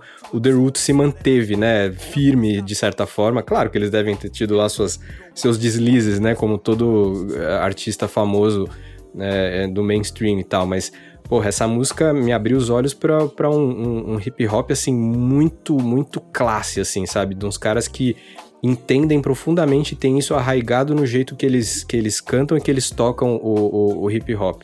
Então, The Roots, What They Do é, é a, foi a minha é, reconexão com o rap e o rap americano, de certa forma. Né? Então, Ozzy, aproveita e, e me lembra que eu não lembro o nome da música. The Roots, é muito foda. Tem uma música deles que eu acho absolutamente fantástica. Quando ela entra na minha cabeça, eu não consigo esquecer dela por um mês inteiro batido. É, é uma música que ele diz que se ele tivesse uma filha, ele a batizaria de rock and roll. Porque a, a, relação harmônica que tem naquela guitarra com aquele contrabaixo é nada ortodoxo e é tão genial. É tão genial aquilo. É uma composição eu tão simples, ela funciona tão bem. Não me lembro o nome, mas até o fim desse episódio descobriremos. Enquanto você fala da sua última aí, a gente vai atrás. Tá. É, é, é, é a minha cronologia acabou lascando, né? Porque você vê, eu fui tão um pouco inspirado na, nesses últimos 20 anos que eu vou ter que voltar atrás do último que eu falei. É, eu, só que eu quero encerrar com classe, porque como eu já falei de, de, de porcaria pop, então agora eu quero terminar com uma boa.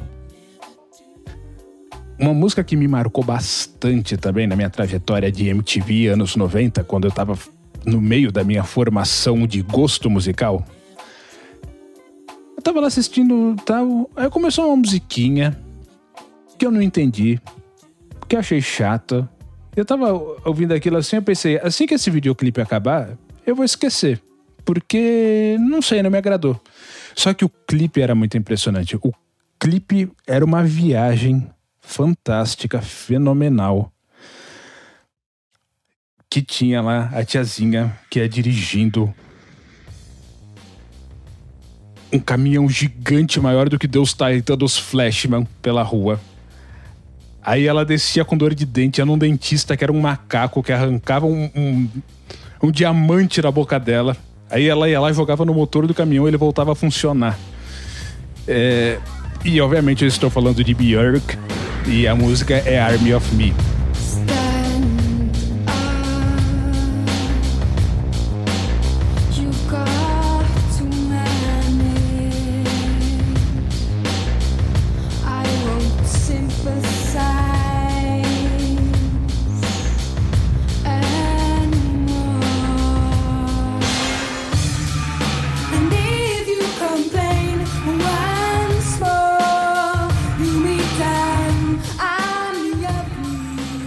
No fim das contas, eu não esqueci aquela música.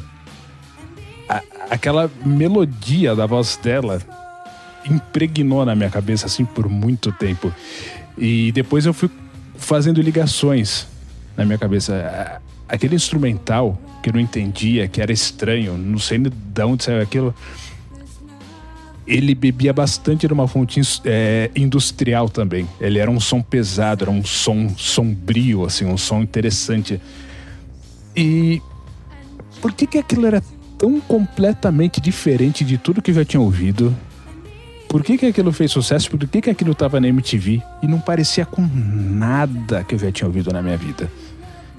Army of Me, eu fui descobrir muito tempo depois, quando aprendi uma ou outra coisinha de nada de música, o tamanho da genialidade daquela mulher. Porque eu vou te dizer, Björk, ela é que nem Brasil, ela não é para principiantes Você tem que ter um embasamento para começar a apreciar. Né? O, o que, que acontece com Army of Me? De todas as músicas populares, é, não estou falando de música erudita, estou falando de música popular de qualquer década, de qualquer século. Ela é a única gravação que se conhece de uma música no modo lócrio. Não tem outra música popular que ela incide, que ela acontece em cima de uma fundamental no modo lócrio. Por que, que isso não acontece? Porque o acorde fundamental, o acorde básico, né, o, o que o pessoal chama de home, né, onde você está confortável, onde não tem atenção, ele é um acorde diminuto. Ou seja, nada funciona naquilo. Ou teoricamente nada funciona naquilo, a menos que você seja um absoluto de um gênio que nem a Bjork. E aí funciona. O acorde fundamental tem uma quinta diminuta. Tá? E aquela música, ela é daquele jeito, tem aquele contrabaixo é, errático, é, ele é uma um arpejo bem rápido. É, é, quase que um Philip Glass, né? Só que é um Philip Glass do Quinto dos Infernos. E funciona muito bem. É, é bom demais aquilo. Cê, é, e, e, e por que que funciona? Porque ela é esperta. Na melodia da voz, ela evita aquela quinta ela canta é, a melodia da voz sem colocar aquela, é, aquela quinta diminuta no vocal dela. Fica aquela coisa quase que assombrada, só que aquilo fica na sua cabeça. Você vai fazer outras coisas, você volta no dia seguinte e você pensa, vou procurar aquele clipe de novo, né? Que interessante, vamos ouvir mais um pouquinho. É legal. Assombrada é uma baita definição para a música da Bjork. Não só essa, é, é, é incrível. Eu lembro, eu lembro dessa, da década de 90, assim, de ver os clipes e de escutar a Bjork e você fala, mano. Que estranhamente gostoso escutar isso, né? Porque é um bagulho muito louco ao mesmo tempo que. Aí, assim, você viaja no clipe, você fica assistindo.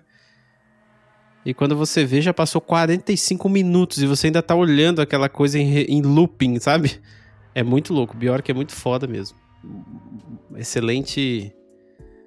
É, excelente música escolhida aí, Fábio. Bom, é, acho que acabou, né? Agora vamos para as dicas culturais. Se bem que assim, haja dicas culturais que trouxemos aqui hoje, né? E deixa eu falar um negócio, vamos transformar, como eu tinha pensado, vamos transformar essas nossas dicas numa playlist que a gente deixa disponível aí pra galera clicar. E aí. Com certeza. ouça à vontade. Faço questão, a gente faz, porque assim, é, isso aqui não vai ficar aqui, a gente provavelmente vai fazer outros episódios de cinco músicas e que teremos que escolher outras cinco que não são essas, sem critério algum, totalmente aleatório. E aí a gente vai fazendo as playlists, eu acho sensacional, eu, eu apoio essa ideia.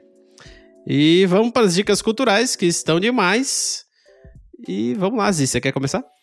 Cara, minha dica cultural não vai ser um, uma, uma produção. Eu vou dar uma, uma dica mesmo, assim, de, de um, um, jeito legal de você usar o Spotify, fazer ele trabalhar a seu favor, digamos assim, né? Não tô falando nenhuma cartilha, pelo amor de Deus, é só o jeito como, como eu utilizo que tem me beneficiado muito, assim, o jeito como eu tenho ouvido Spotify e como ele, é, como o algoritmo dele traz as coisas para mim de volta.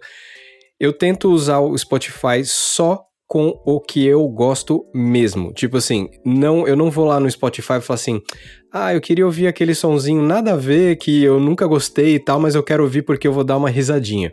Não, eu vou nisso, eu vou para fazer isso no YouTube.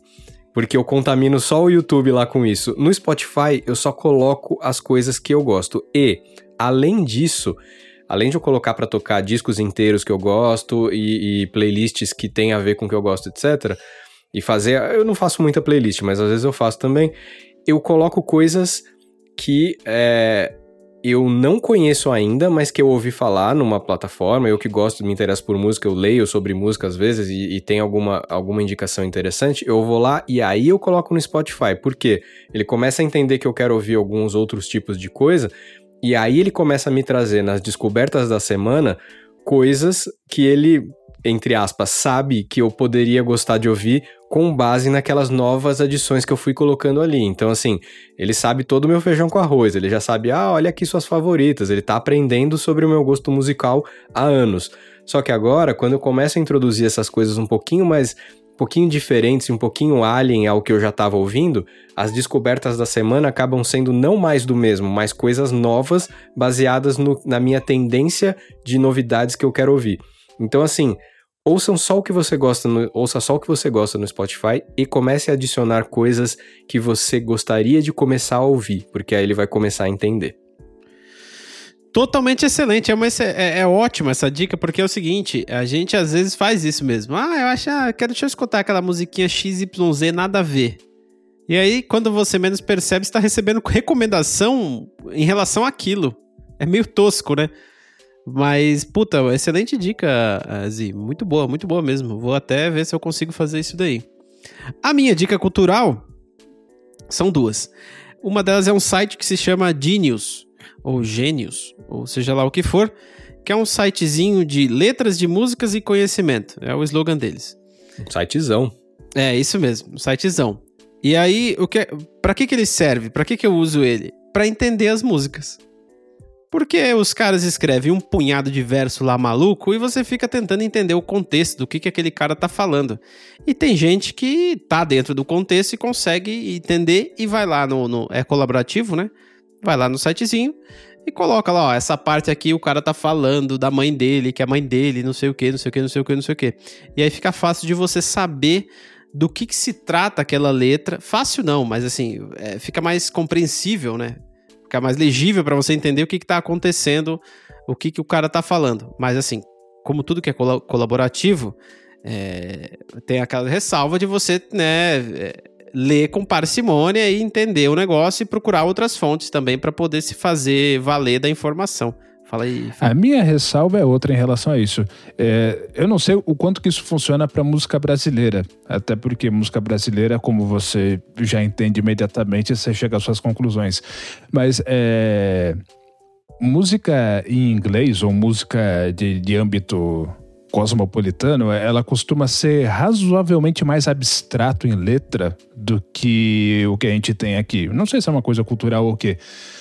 E aí o que, que acontece? Esses sites que têm significados e letras, esse tipo de coisa, acaba ficando meramente especulativo. Porque não tem como alguém chegar lá e, e afirmar categoricamente.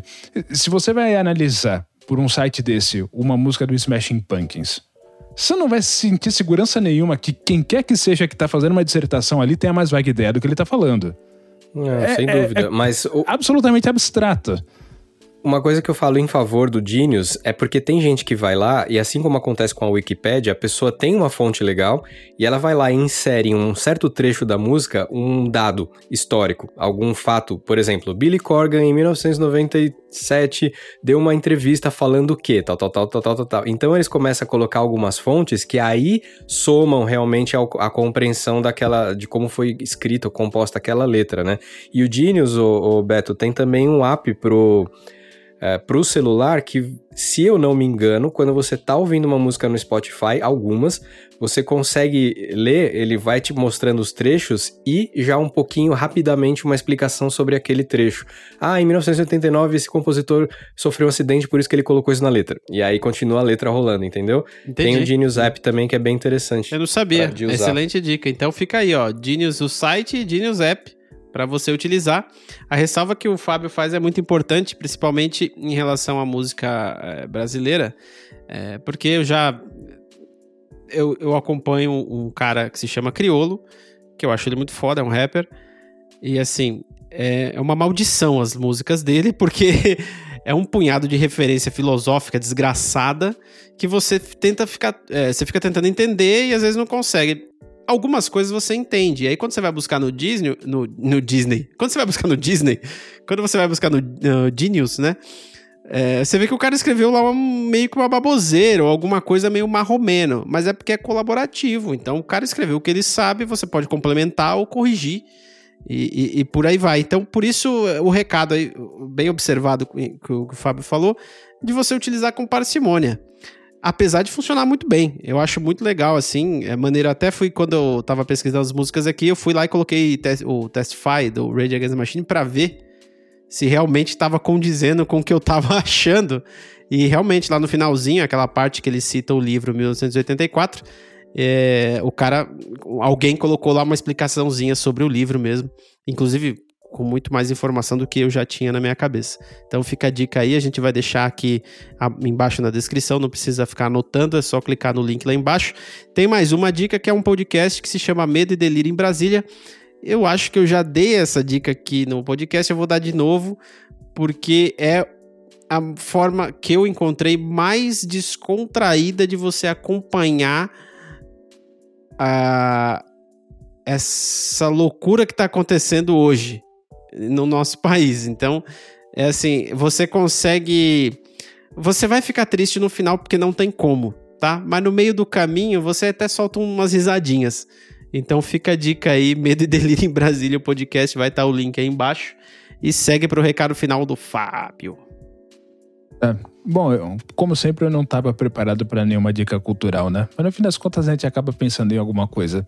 Dessa vez eu vou fazer uma coisa totalmente diferente.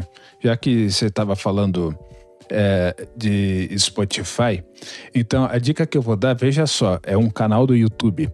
Só que nesse caso, é, é uma, uma pianista, exímia pianista, chamada Nare Sol. Ela é de descendência japonesa, é, mora nos Estados Unidos.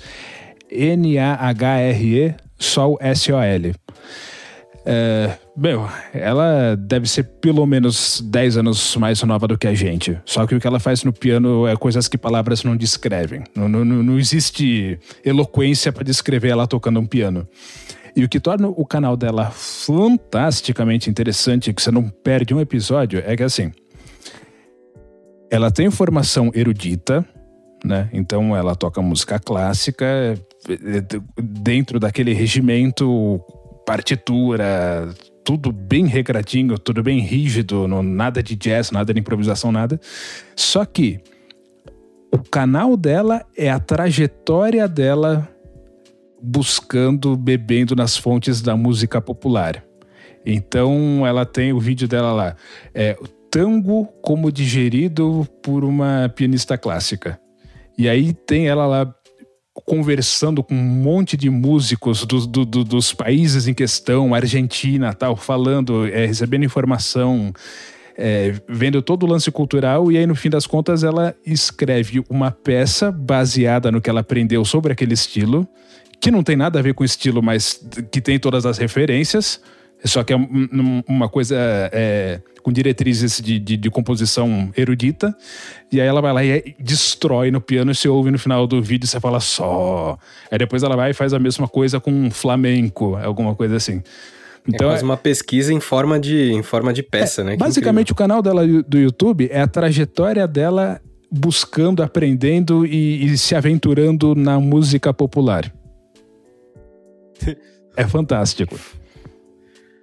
O quão incrível você tem que ser para se aventurar na música popular, né? Como se fosse algo que não acontece sempre. Totalmente excelente. As dicas culturais estão aí na descrição do vídeo, nos links, então fiquem tranquilos. A gente vai deixar o link aqui da playlist desse episódio, caso queira escutar essa salada musical. É, é só clicar lá na nossa playlist do Spotify e curtir. Eu te agradeço que nos acompanhou até aqui e tchau. Adiós. Bye bye.